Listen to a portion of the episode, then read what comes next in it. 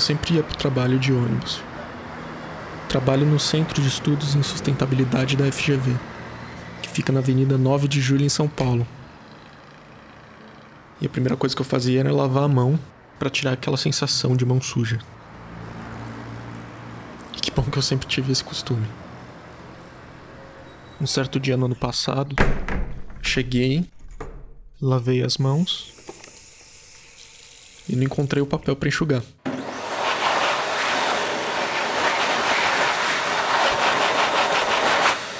Papel toalha não estava mais lá. Tinham colocado ali os secadores é, de ar. Esse é o Ricardo Dinato, especialista em avaliação do ciclo de vida. Começou ali a discussão, né? Ah, porque acho que muitas das pessoas não gostam do secador a ar, né? Preferem o secador de papel. E aí veio, pô, mas pelo menos será que ele é melhor do ponto de vista ambiental? É, umas duas, três pessoas perguntaram, comentaram, a gente falou, ah, não sei, tem alguns estudos, mas cada um falou uma coisa, depende muito das premissas, etc. A gente falou, pô, vamos fazer então, vamos calcular, vamos ver no que que dá.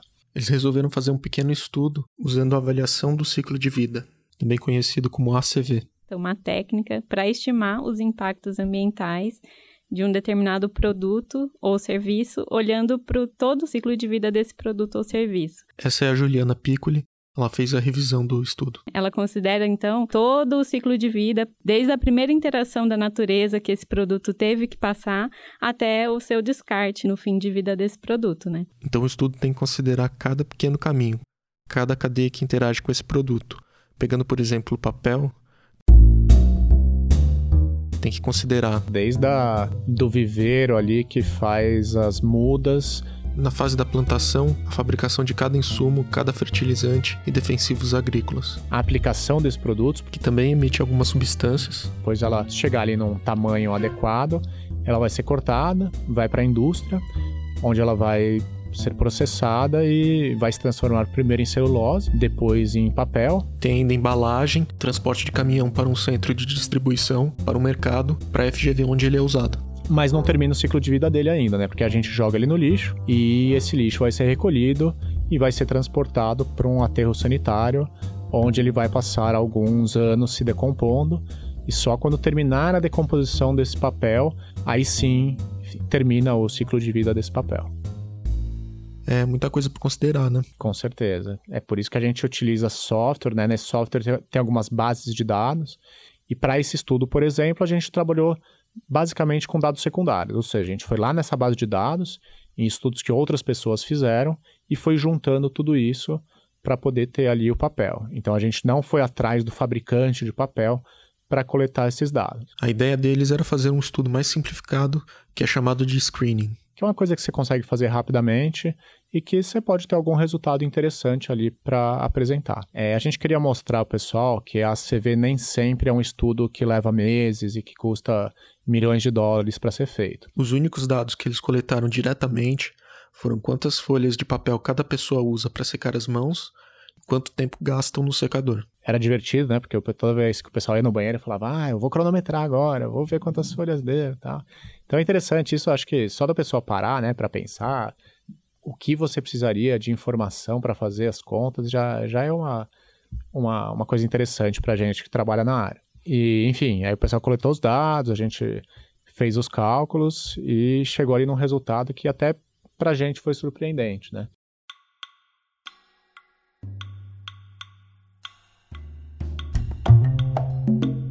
Quando se considera a implementação de um projeto como esse, a questão ambiental é importante, mas não é a única a ser considerada. Vamos pegar, por exemplo, a questão financeira. As empresas têm gasto com o descarte do lixo, que deve diminuir com o uso dos secadores. Tem ainda os impactos em logística e operacional. Com papel, tem um processo cíclico de compras, precisa armazenar e a equipe de limpeza tem que estar sempre trocando para um novo rolo de papel. Ou seja, tem várias questões a considerar e isso também se aplica às nossas decisões do dia a dia. Então, quando a gente traz resultado de que o desempenho ambiental de uma opção é melhor do que a outra, não quer dizer que você tem que usar essa opção. Quer dizer que na sua decisão ali, é, esse é um aspecto que você pode levar em consideração. Né, eu dou um exemplo: você chega ali no supermercado, você tem que escolher entre o produto A e B, né? Vamos supor, um alimento A e B. você vai levar em consideração o preço, a qualidade, se ele é gostoso ou não, se ele é saudável ou não. É, talvez você pense em algumas questões sociais relacionadas ao produto, se ele é mais natural, se ele é, é muito processado.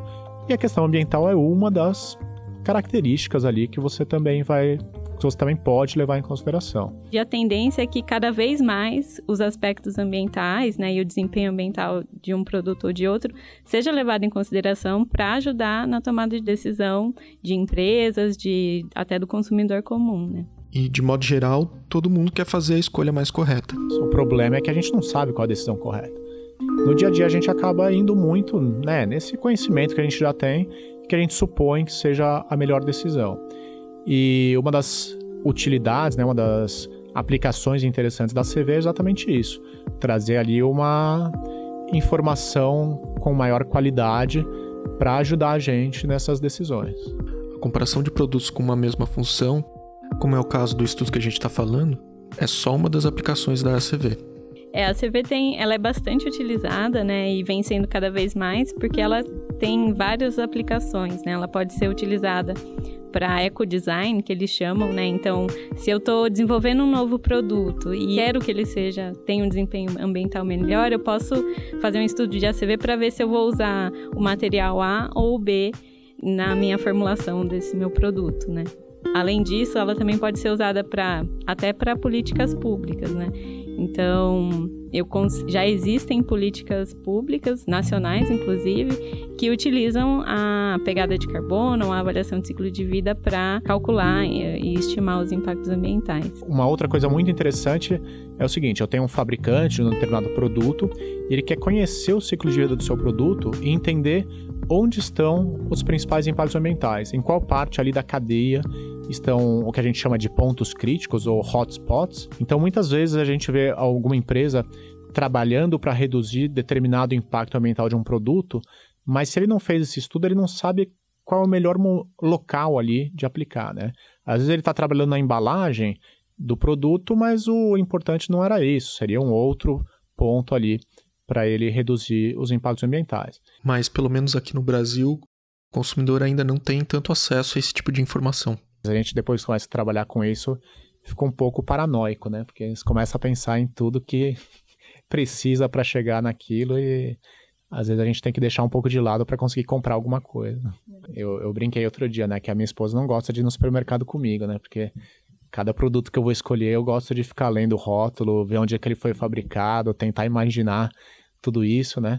E, claro, não dá para levar tudo isso em consideração, mas a gente usa o que a gente chama de pensamento do ciclo de vida né, que não é um estudo propriamente dito, você não vai fazer nenhuma conta, não tem nenhum número, mas você começa a imaginar né, algumas coisas, supor. Eu lembro de um caso, uma vez que eu fui comprar um enxaguante bucal, mas tinha um enxaguante bucal de 500ml e um outro da mesma marca, de 1 litro, e o de 500ml era fabricado no Brasil e de 1 litro vinha dos Estados Unidos. E eu fiquei pensando, bom, é, transportar água dos Estados Unidos até o Brasil não é uma coisa muito inteligente. Né? Então, esse tipo de pensamento a gente pode ter né, na tomada de decisão ali no supermercado. E, e, na época eu acabei optando ali pelo produto que era made in Brasil.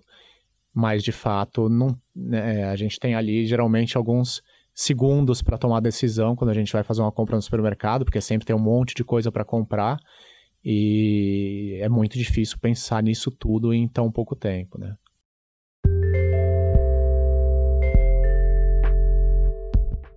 Em um estudo de ciclo de vida, são avaliadas 18 categorias de impactos.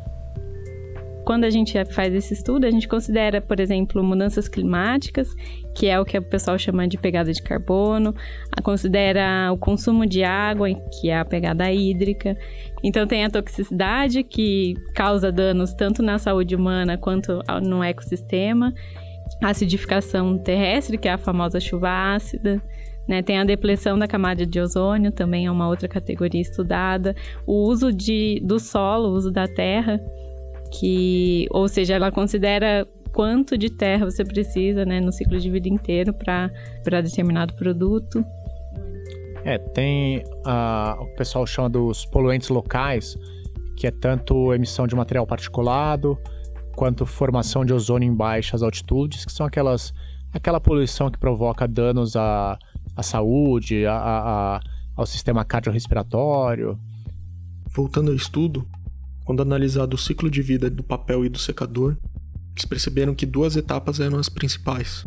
No caso do papel, é, o principal é realmente a quantidade de papel.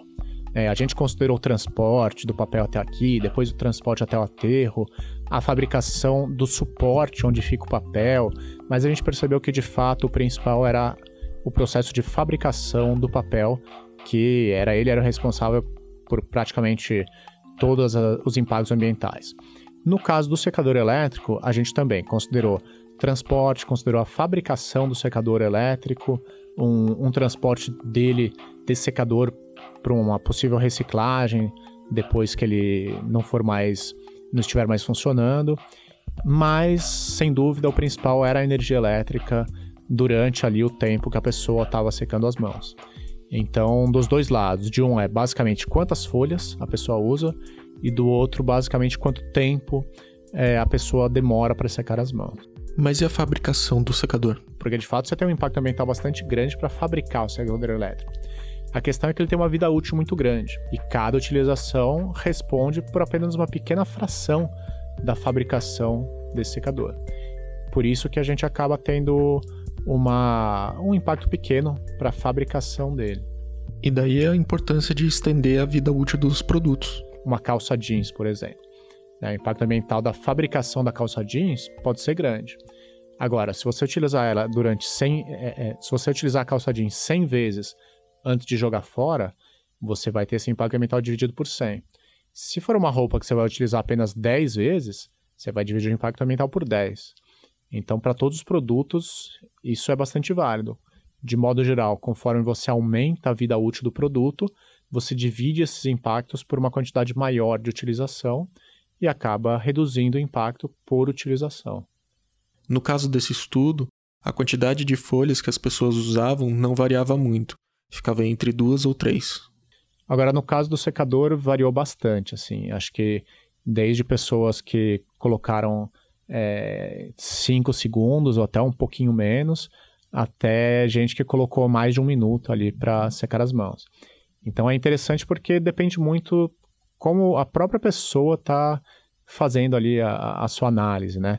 O, talvez a questão do secador elétrico é que para você sair com a mão totalmente seca, você precisa de um tempo razoável ali, talvez né, totalmente seca mesmo, mais de 20 segundos para secar as mãos.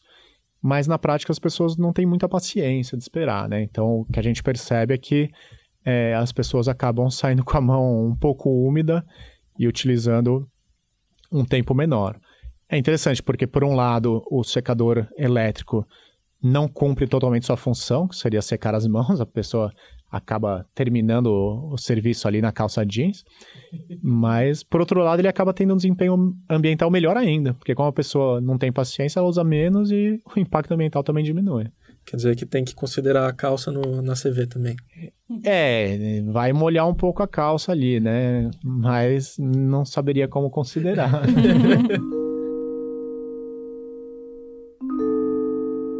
Bom, e o resultado? O desempenho ambiental do secador elétrico foi bem superior, ou seja, ele apresentou um impacto ambiental bem menor mas o pessoal não gostou muito dos resultados, né? Porque existe ali uma certa resistência, né? É, é, com o secador elétrico, que de modo geral as pessoas não gostam muito. E teve bastante gente querendo conferir os resultados, refazer os cálculos. Mas não tinha muito o que fazer, não, porque o secador ganhou de lavada. Foram em várias categorias, né? Então a gente consegue dizer que é um estudo conclusivo, né? Consegue afirmar que que o secador elétrico ele foi superior. Das 18 categorias analisadas, em 17 ele ganhou e uma foi um empate técnico. Que geralmente não é esperado nesse tipo de estudo. Eu não esperava que o resultado fosse tão forte para um lado nem para o outro. Eu esperava que o resultado fosse muito mais parecido, né? Que aparecesse aquilo que a gente chama de trade-off, né?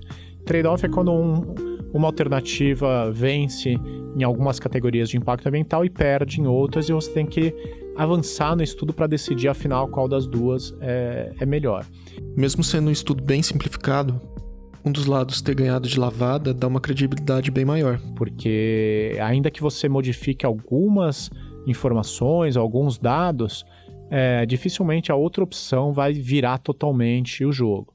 Né? Talvez ela esse resultado não seja tão de lavada assim. Se a gente buscar dados primários, talvez esse estudo é, é possa é, é, chegar mais próximo ali de um empate por conta dos trade-offs. Mas eu acho muito difícil que o resultado seja totalmente invertido. Mas a gente tem que lembrar que não dá para bater o martelo definitivamente. O secador elétrico possui um desempenho melhor dentro de todas as limitações, premissas e suposições do nosso estudo. Né? Isso é válido especificamente para esse cenário que foi desenhado. Então, se esse mesmo estudo for feito em outro país, por exemplo, o resultado pode ser totalmente diferente. Em estudos de ACV, principalmente esse estudo que a gente chama de screening, né? Existem muitas incertezas associadas ao resultado final. Por um lado, tem todas essas incertezas, mas por outro, ele te dá um resultado mais rápido, é um estudo mais simples, onde eu preciso coletar menos dados e é utilizado para a gente ter uma ideia inicial de como vai ser o resultado, que dados eu preciso utilizar para depois, caso seja uma decisão que não seja essa do dia a dia, que não vai causar grandes implicações, né? É, se for uma, uma empresa, por exemplo, que ela vai decidir qual fornecedor ela vai comprar, aí sim ela teria que fazer estudos mais complexos, coletando os dados primários, e aí para assim também diminuir as incertezas do, do, da ACV. E outra questão também é o seguinte: quando a gente faz um estudo comparativo, sempre alguém vai ganhar e alguém vai perder. E quem perde sempre fica bravo. E aí, para esse tipo de situação, aí é importante fazer um estudo realmente mais completo.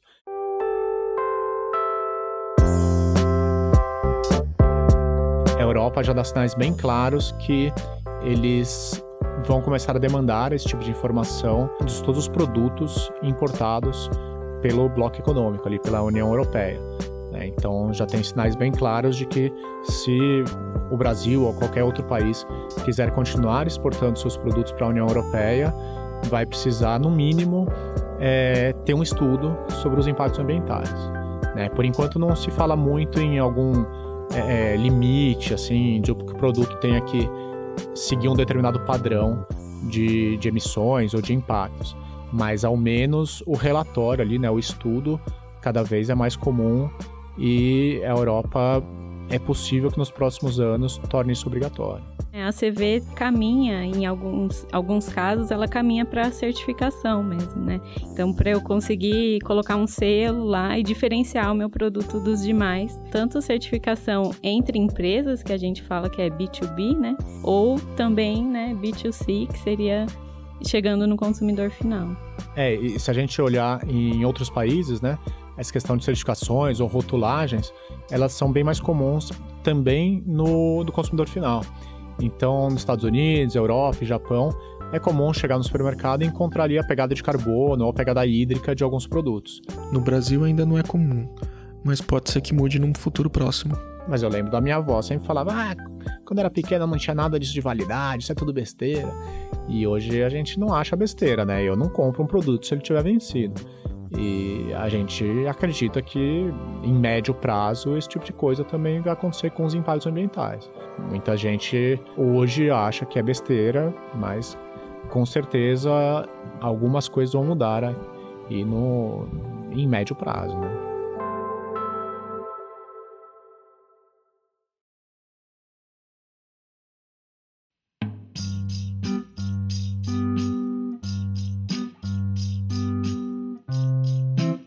Esse foi o primeiro episódio da série Gaia, um podcast sobre os desafios do desenvolvimento sustentável e da mudança do clima. A série é uma produção do Oxigênio do Labjor Unicamp. A produção e edição é feita por mim, Oscar Freitas Neto.